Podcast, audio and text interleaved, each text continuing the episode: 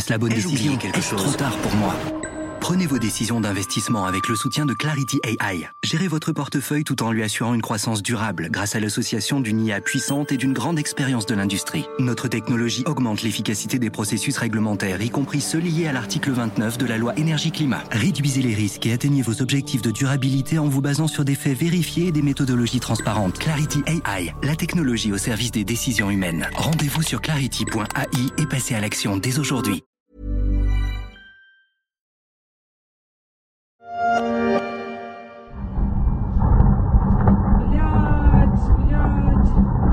Kharkiv sous les bombes, Kiev à son tour martyrisé par les troupes russes, la guerre qui détruit, la guerre qui tue, aux portes de l'Europe. I started this meeting of the Security Council addressing President Putin and telling him from the bottom of my heart stop your troops from uh, an offensive to the Ukraine, give peace a chance because too many people have already died. C'est le moment le plus triste de mon mandat. Le secrétaire d'État aux Nations Unies, Antonio Guterres, qui s'est exprimé il y a quelques jours, au nom de l'humanité, ramenez vos troupes en Russie, donnez une chance à la paix. Trop de gens ont déjà perdu la vie. Je suis Pierrick Fay, vous écoutez La Story, le podcast des échos. Chaque jour, la rédaction du journal se mobilise pour décrypter et analyser un fait de l'actualité économique, sociale ou géopolitique. Aujourd'hui, on va essayer de comprendre les ressorts de cette guerre qui dit bien son nom avec Tatiana Jean, chercheuse à l'IFRI.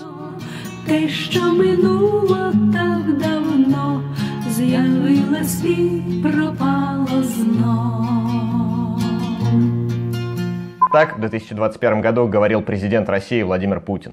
Я согласен с этими словами. Пистолет и физическая сила не аргументы для разрешения конфликта.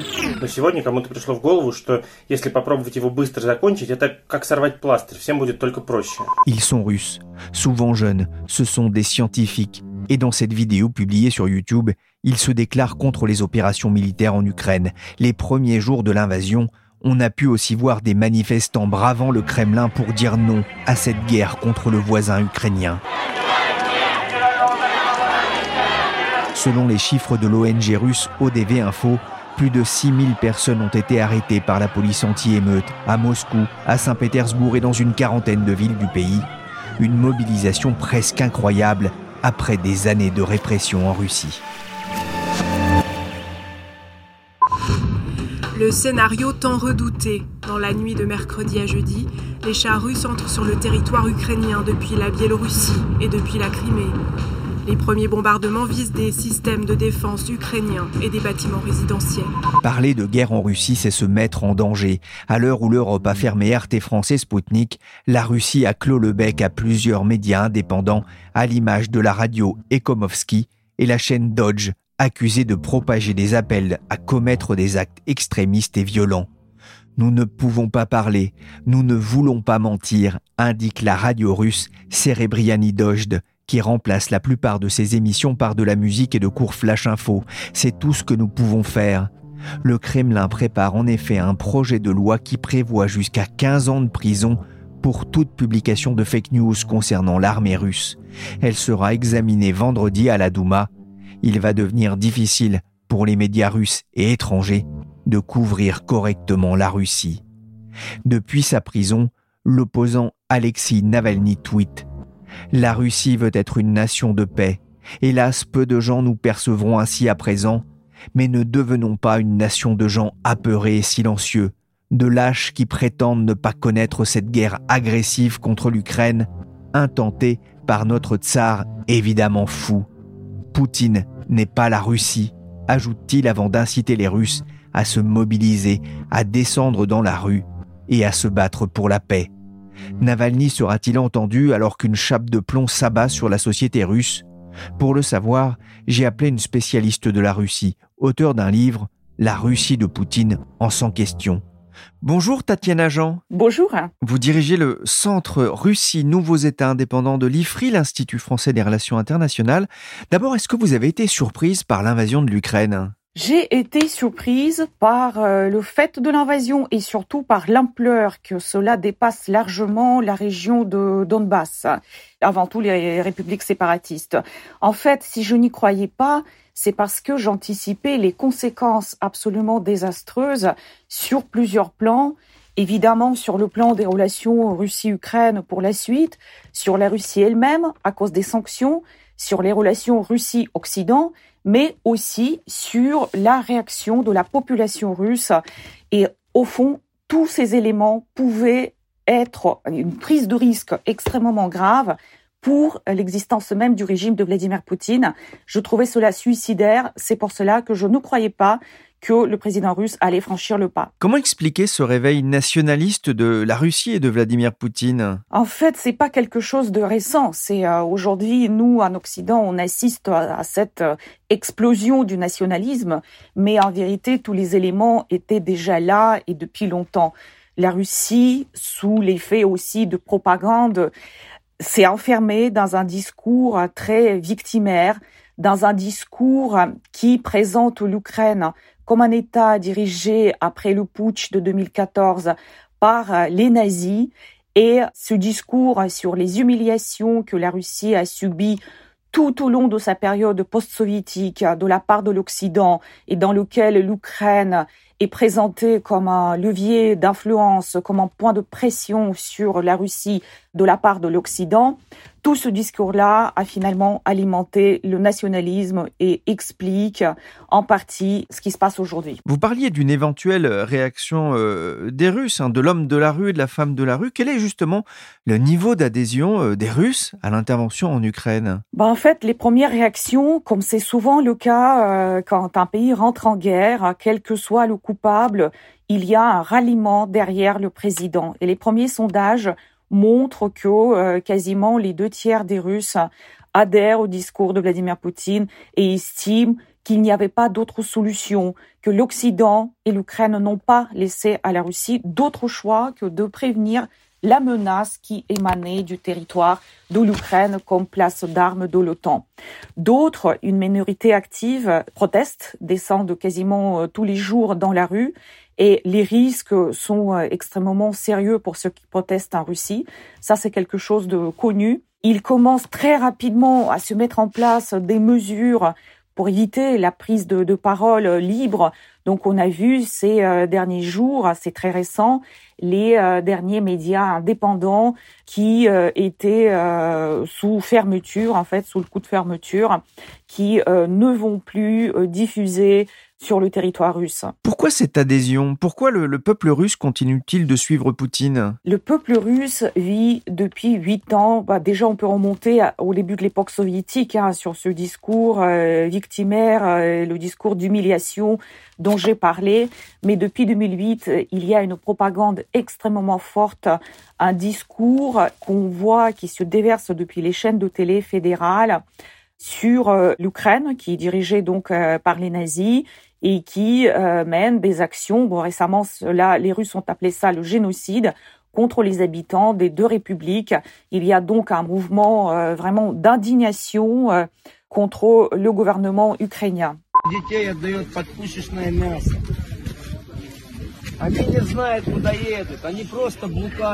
La vidéo a fait le, tour du web et de Twitter. Un soldat russe en pleurs au téléphone avec ses parents.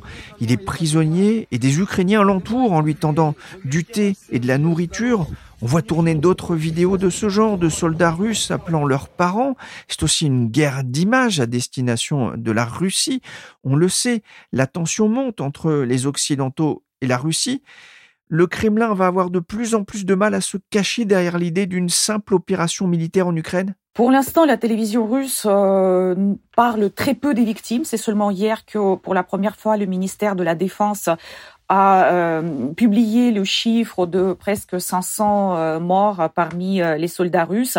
Sinon, à la télévision russe, c'est une guerre qui ne dit pas son nom. En effet, il s'agit d'une opération spéciale, une opération très ciblée qui ne vise que les infrastructures militaires ukrainiennes et qui ne visent pas la population civile. Donc euh, c'est derrière euh, ce rideau de fumée que vivent les Russes et à travers ce rideau qu'ils perçoivent euh, les choses.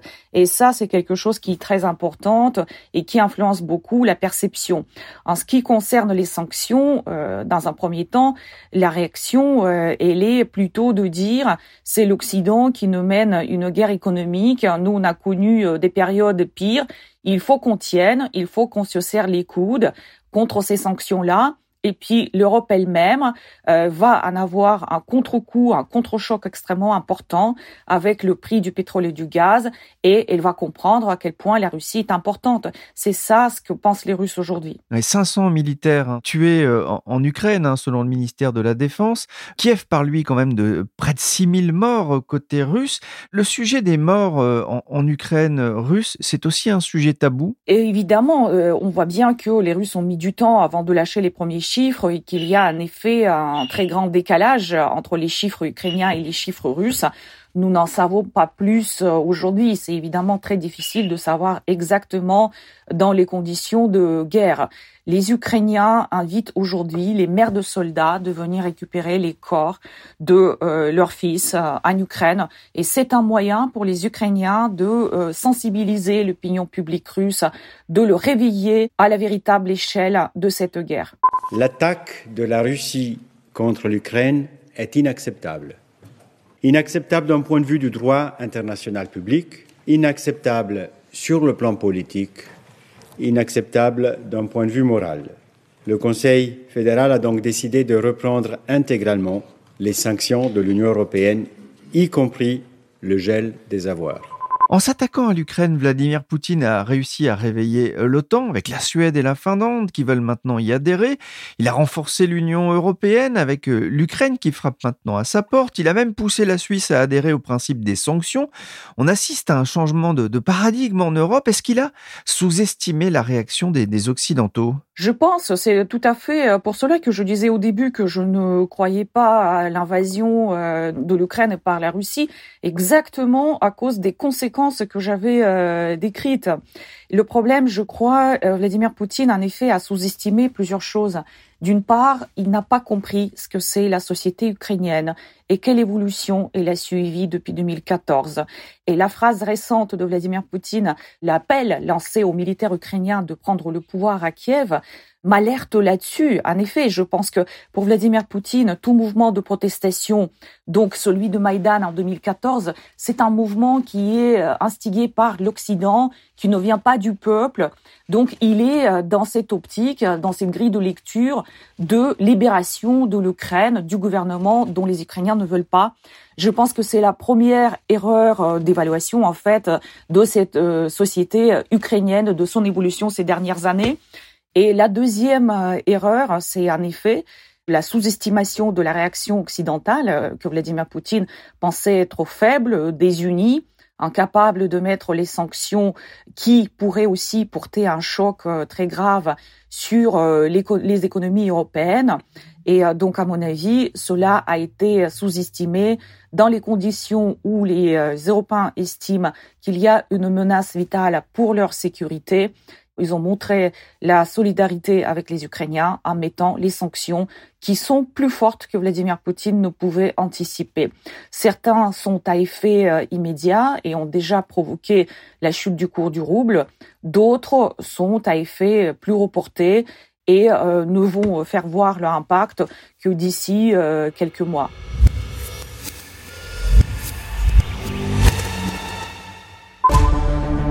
L'acteur français Gérard Depardieu dénonce la guerre en cours en Ukraine. Il appelle à arrêter les armes et à négocier. La Russie et l'Ukraine ont toujours été des pays frères, a-t-il ajouté dans cette déclaration faite ce mardi à l'AFP. Gérard Depardieu est proche du président russe Vladimir Poutine, dont il a vanté les qualités à plusieurs reprises dans le passé. L'acteur dispose d'ailleurs d'un passeport russe depuis 2013. Ces dernières années, euh, Poutine avait bâti et entretenu le soft power de la Russie euh, dans le sport, euh, la culture, illustrée notamment en France par Gérard Depardieu. C'est un édifice qui a volé en éclats. Déjà, Vladimir Poutine a toujours accordé moins d'importance au soft power que hard power, c'est-à-dire à la force militaire. Depuis son arrivée au pouvoir, il y a eu des investissements considérables dans la reconfiguration de l'outil militaire euh, russe. Et on a vu qu'il y avait la volonté politique de recourir à, cette arme militaire dans différents conflits. On se souvient bien évidemment de 2008, euh, de la Géorgie, euh, de l'annexion de la Crimée, des événements dans le Donbass qui sont à l'origine de ce qui se passe aujourd'hui. Ce qui reste du soft power russe est évidemment en train de voler un éclat même si euh, je pense que tout ce qui concerne la culture, les liens culturels et les liens académiques, les liens universitaires, il faut vraiment tâcher de les préserver, même dans les conditions actuelles. Ce sont les pierres dans l'édifice du futur à partir desquelles il va falloir un jour reconstruire la relation avec la Russie. Tout le monde se pose cette question aujourd'hui. Jusqu'où Poutine est-il prêt à aller et qui peut l'arrêter? Personne ne peut répondre exactement à cette question on voit bien qu'il ne s'est pas arrêté au Donbass, qu'il vise tout le territoire euh, ukrainien. Et euh, il y a évidemment des menaces auxquelles on peut penser au-delà de l'Ukraine, notamment pour euh, la Moldavie, qui a un territoire séparatiste, la Transnistrie, depuis plus de, de, de, 30 ans. Donc, à mon avis, c'est un territoire qui pourrait être visé par la Russie. Et ensuite, évidemment, nous sommes dans la dynamique euh, de la guerre. Personne ne peut dire quel effet de contagion et où cette guerre va s'arrêter.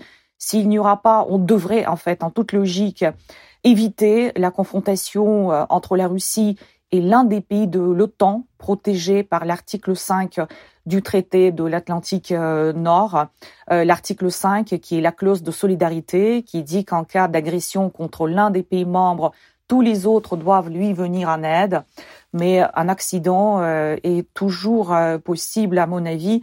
Donc il faut être extrêmement vigilant, extrêmement prudent. Et c'est pour cette raison que l'OTAN aujourd'hui renforce sa présence dans les pays membres de l'Europe orientale, la Pologne, la Roumanie et les pays baltes. L'attitude de la Chine sera déterminante? Je pense qu'elle peut jouer d'une manière très importante, mais jusqu'à présent, la Chine garde une sorte d'ambiguïté stratégique. Elle n'a pas condamné l'action russe. Elle ne l'a pas soutenue euh, non plus. Et c'est l'un des enjeux dans les jours qui viennent de voir comment peut évoluer la situation, la position euh, de euh, la Chine sur le sujet. Elle s'est abstenue pendant le vote à l'Assemblée générale de l'ONU. Elle n'a pas condamné l'action russe. Elle utilise le terme de conflit et non pas de guerre. L'invasion de l'Ukraine qui menace tout de même la route de la soie ferroviaire qui traverse l'est de l'Europe via le Kazakhstan, la Russie puis la Biélorussie. Plusieurs opérateurs et logisticiens ont suspendu leurs opérations en raison des sanctions contre la Russie. Une situation qui pourrait finir par agacer Pékin. Je vous invite à lire le décryptage de Denis Finsilbert dans Les Échos.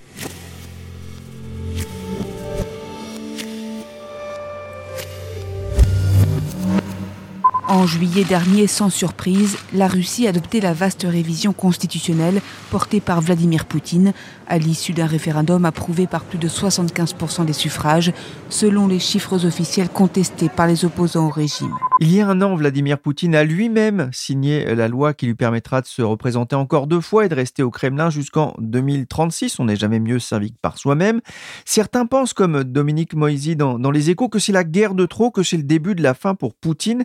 Qu'est-ce que vous en pensez? Je pense que c'est une guerre qui peut tout à fait fragiliser le régime de Vladimir Poutine. Je disais aujourd'hui, il y a un ralliement euh, autour euh, du président euh, de l'opinion publique, mais vous avez aussi des actes qui sont très forts dans les conditions russes des oligarques qui prennent la parole contre la guerre, des personnalités du domaine du sport, des journalistes, des artistes, des, des showmen. Il y a donc ce mouvement anti-guerre je ne suis pas certaine qu'il puisse renverser le régime de Vladimir Poutine, mais le fragiliser, rendre beaucoup plus difficile sa réélection euh, hypothétique en 2024. Et euh, surtout, on a vu même avec euh, ce qu'on a appelé l'euphorie de la Crimée, l'effet de la Crimée, avec le temps, ce ralliement autour du président s'est progressivement érodé. Il y a eu le pouvoir d'achat qui a baissé de 10% entre 2014 euh, et aujourd'hui des Russes. Nous ne pouvons pas prédire comment euh, va euh, changer l'opinion publique russe si la situation économique se dégrade très rapidement et s'il voit que tout le discours sur la stabilité du pays et le niveau de vie ne tient plus, que c'est une sorte de désarticulation du contrat social entre Vladimir Poutine et la population.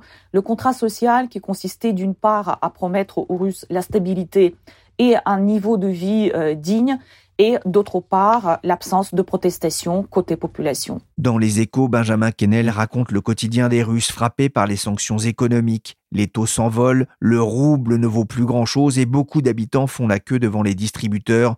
On vit sous un vrai blocus, analyse un moscovite. Tout cela risque de nous appauvrir. D'autres tels Andrei ont choisi de quitter le pays, mais cela reste une petite minorité. Rien à voir cependant avec la souffrance des civils ukrainiens dont certains commencent à manquer de tout dans leurs abris souterrains.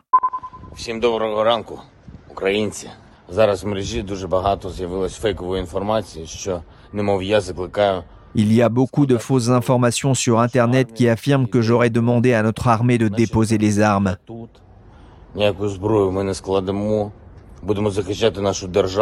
Nous ne déposerons aucune arme. Nous défendrons notre État car nos armes sont notre vérité. La déclaration de Volodymyr Zelensky au cinquième jour de l'invasion russe, nous sommes toujours là, dit-il. Le monde découvre le président ukrainien surnommé le comique par les médias russes, un président à l'image de héros de la nation C'est vrai que euh, Vladimir Zelensky se révèle dans cette crise, lui qui n'était pas prédestiné à une carrière politique, qui avait une carrière euh, d'acteur, soudainement se retrouve euh, dans le rôle d'un héros national et avec son comportement extrêmement courageux et la communication bien calibrée il galvanise son propre peuple et il remotive, il motive aussi, il montre le courage du peuple ukrainien aussi aux Occidentaux, aux Européens. Il s'érige en celui qui défend les valeurs de l'Europe et la sécurité de l'Europe. Merci Tatiana Jean, chercheuse à l'IFRI, spécialiste de la Russie et auteur de La Russie de Poutine en sans question aux éditions Talendier. La story s'est terminée pour aujourd'hui. J'ai une pensée pour Benjamin Kennel, notre correspondant en Russie, mais aussi pour les journalistes qui sont sur le terrain en Ukraine pour témoigner de cette guerre qui a déjà fait de trop nombreuses victimes innocentes. Cette émission a été réalisée par Willy Gann, chargé de production et d'édition Michel Varnet. La story est disponible sur toutes les applications de téléchargement et de streaming de podcast, abonnez-vous pour ne manquer aucun épisode. Et pour retrouver les analyses et décryptages de la rédaction sur la guerre en Ukraine, rendez-vous sur leséchos.fr et dans les pages du quotidien disponibles dans tous les kiosques.